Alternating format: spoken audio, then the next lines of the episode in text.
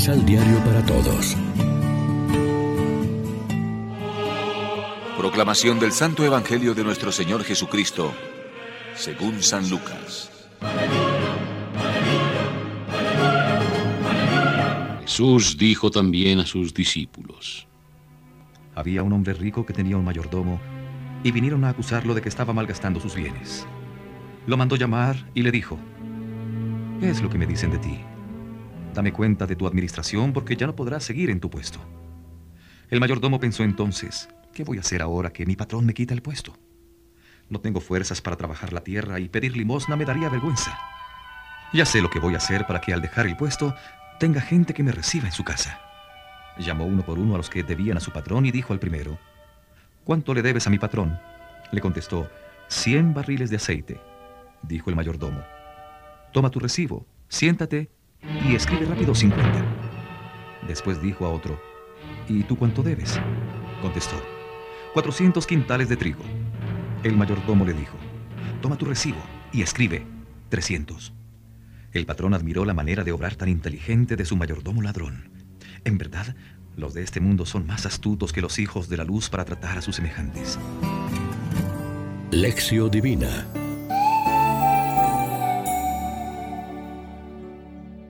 En este viernes 4 de noviembre, la iglesia se viste una vez más de blanco para celebrar la memoria del obispo San Carlos Borromeo y a esta hora, como siempre, nos alimentamos con el pan de la palabra.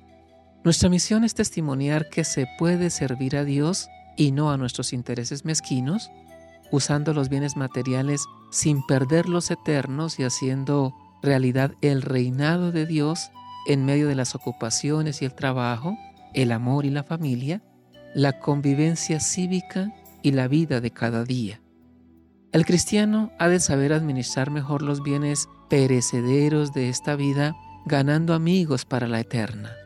Para vivir como hijos de la luz, como hijos de Dios, hemos de ser hermanos de los demás, algo imposible para el que vive al servicio del dinero, excluyendo a los otros. El afán de dinero es la raíz de todos los males, dice San Pablo. De ahí brotan la explotación del hombre por el hombre, la pobreza, incultura y subdesarrollo de unos frente al despilfarro y opulencia de otros, así como las rivalidades, odios y guerras entre todos. ¿Qué hacer para un uso acertado y seguro de material tan explosivo como es el dinero? Renunciar al mismo y hacernos pobres de solemnidad por amor a la hermana pobreza como San Francisco de Asís, cruzarnos de brazos y abandonarnos perezosamente a la providencia de Dios.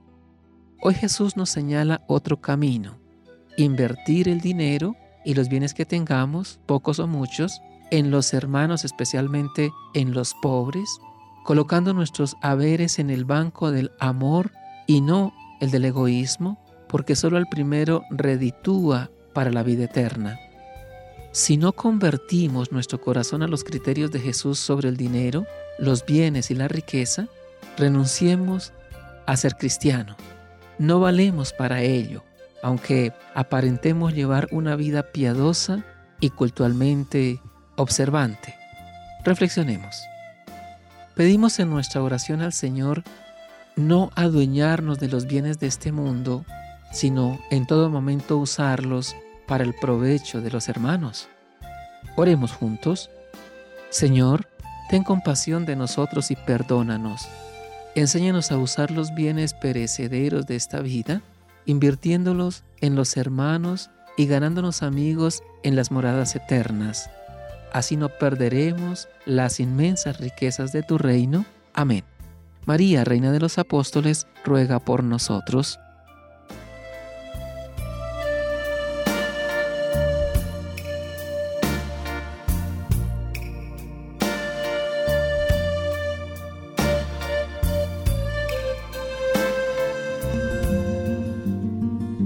Complementa los ocho pasos de la Alexio Divina adquiriendo el emisal Pan de la Palabra en Librería San Pablo o Distribuidores.